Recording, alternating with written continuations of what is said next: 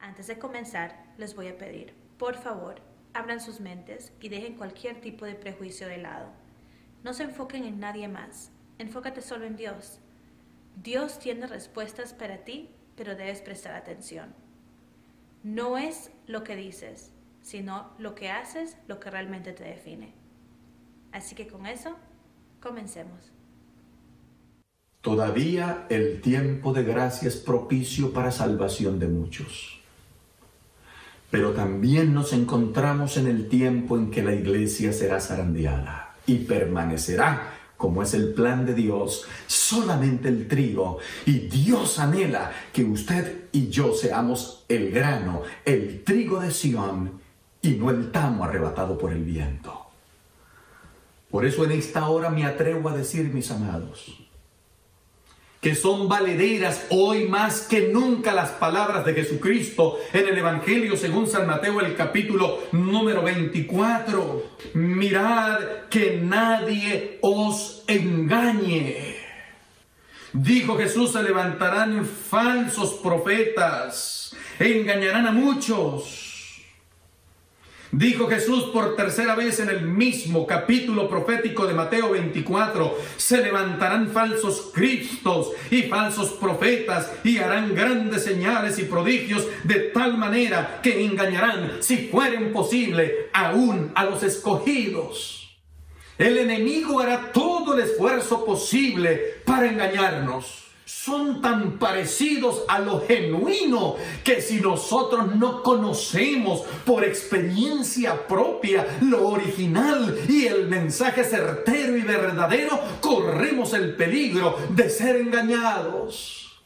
El espíritu de profecía sobre las páginas 617 del conflicto de los siglos dice que cuando Cristo, cuando Miguel intervenga en favor de su pueblo, se ha de manifestar una nubecita oscura inicialmente, como del tamaño de la palma de la mano de un hombre, que se irá acercando progresivamente a la tierra. Y entre más cerca esté, más gloriosa se pone, deja de ser oscura, empieza a ser blanca y después más refulgente que el mismo sol. Pero sabes una cosa, los ojos de las personas que estarán contemplando esa escena es porque han llegado al punto en el que ya no habrá oportunidad de perderse. Dice la palabra del Señor en el libro de Apocalipsis, el capítulo número uno. He aquí que viene con las nubes y todo ojo le verá. ¿Cómo sucederá si la tierra es redonda? Espérate un momento. ¿Por qué llevas a Dios al tamaño de tu mente finita?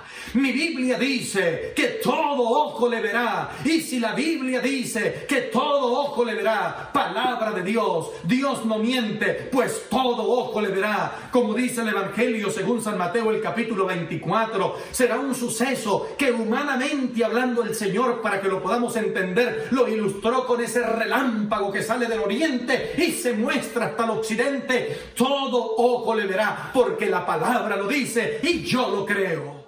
La venida de Cristo por segunda vez a esta tierra será audible. Dice Primera de Tesalonicenses el capítulo número 4, versículo número 16. Dice la palabra del Señor, hermanos, que el Señor mismo con voz de mando, con voz de arcángel y con trompeta de Dios, descenderá del cielo. Y agrega, los muertos en Cristo resucitarán primero. Miren lo que dice Mateo el capítulo número 16, versículo 27. Porque el Hijo del Hombre vendrá en la gloria de su Padre, en la gloria de su Padre, con sus ángeles, y entonces pagará a cada uno según su obra. Será semejante la venida de Jesucristo por segunda vez en varios sentidos a lo que sucedió cuando se marchó. Recuerdan ustedes en Hebreos, en Hechos, perdón, el capítulo 1, versículos 9 hasta el 11. Vinieron dos varones, dos ángeles, que se acercaron a los discípulos, pues Cristo se había despedido de ellos. Y entonces me imagino que fueron sublimes sus palabras. Y los apóstoles escucharon a estos hombres diciendo, escúchenlo hermano, así como le habéis visto ir, a sí mismo el Señor regresará. El mismo Jesús pero ahora vendrá como Rey de Reyes y Señor de Señores. Sin embargo, no dejaremos de reconocerlo, porque como lo describe el profeta evangélico en el libro de Isaías, diremos, he aquí, este es nuestro Dios, le hemos esperado, Él nos salvará. El estudio de la Biblia no es opcional, es vital para la experiencia de la salvación. No permitas que el mejor orador de esta iglesia que se presente a través de las redes sociales reemplace tu estudio personal, tu encuentro personal, la bendición de comer alimento espiritual directamente de la fuente. Y no estoy diciendo que no podemos disfrutar de un postre tan bueno como una transmisión. Lo que quiero decir, hermanos, es no dejes que otro estudie la Biblia por ti. Orar no es una opción es vital para permanecer en el Señor. Es el aliento del alma. Preséntate ante Dios y abre tu vida delante de Él a través de la oración y permite, no te levantes apresurado para salir corriendo, permite que el Señor te acaricie con sus respuestas. Algún día sabrás por qué te dijo que no. Algún día sabrás por qué guardó silencio. Y algún día sabrás por qué en algún momento te dijo, claro que sí. No dejes de orar. Jesucristo en su humanidad era un hombre de oración. Temprano en la mañana abandonaba la comodidad de su casa, se iba a un lugar desierto y allí oraba. E impactó con su experiencia de oración tanto a sus discípulos que ellos le dijeron, Señor, enséñanos a orar. ¿Oraban los discípulos? Sí. ¿Qué había en la oración de Jesucristo? Una experiencia profunda con el Padre Celestial. Y finalmente, amigos y hermanos, no represes tu fe. Compártela con otros. Tampoco es opcional. Pastor, no sé predicar. Tienes otro don el Señor te ha premiado con otro talento. Pastor, no sé dar estudios bíblicos, no pongas excusas. Tu vida transformada es un poderoso testimonio en favor de la verdad y por lo tanto en favor de la salvación de otros. Mi querida familia, Cristo viene a esta tierra por segunda vez con poder y grande gloria. ¿Le estamos esperando? Debo cerrar esta presentación. Mateo el capítulo número 25 presenta a Jesucristo contemplando una escena maravillosa. Se producirían unas bodas. Jesús aprovechó la oportunidad para predicarle a los que estaban a su alrededor. Pero en resumen, son diez vírgenes exactamente o más bien aparentemente iguales. Sin embargo, todas estaban esperando al esposo que había anunciado que tendría el placer de desposar a su amada. Pasó el tiempo y el esposo tardó. Pero tardar no significa olvidar. Tardar no significa no materializar el compromiso. Y las diez vírgenes se durmieron. De repente se escuchó un clamor a la medianoche, una voz a la medianoche. Viene el esposo. Se levantaron, despertaron las diez vírgenes que se habían adormecido.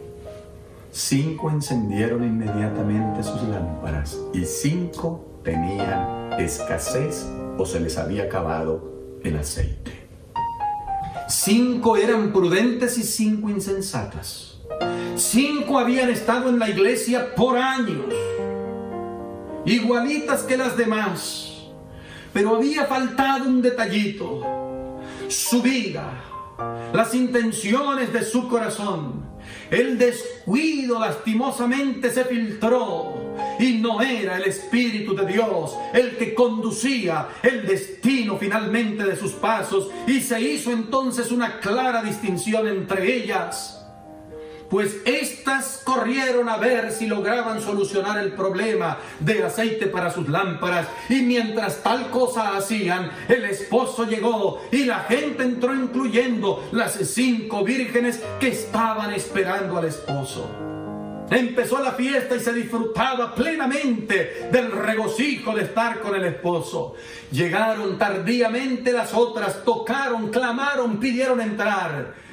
Pero la voz que desde adentro se escuchó decía, no les conozco. Mis amados, Cristo viene pronto por segunda vez. Es el clímax de la profecía bíblica y Él espera que tú y yo seamos salvos quieres en esta hora, humillado ante el Señor, clamar porque Él perdone nuestros pecados, de los que somos conscientes y de los que no somos conscientes.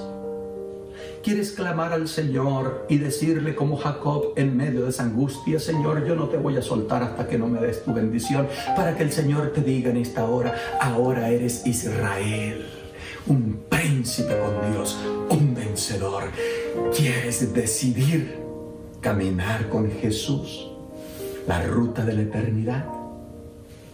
Entrégate a Él en esta misma hora y materializa públicamente el gozo de tu matrimonio con Cristo a través del bautismo.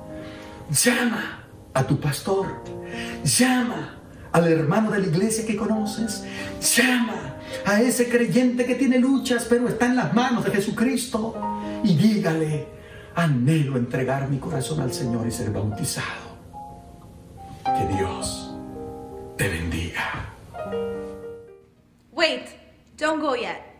Antes de irnos, recuerda suscribirte, hacerle clic a la campanita y seguirnos en Facebook, Twitter e Instagram, arroba Viene Pronto TV.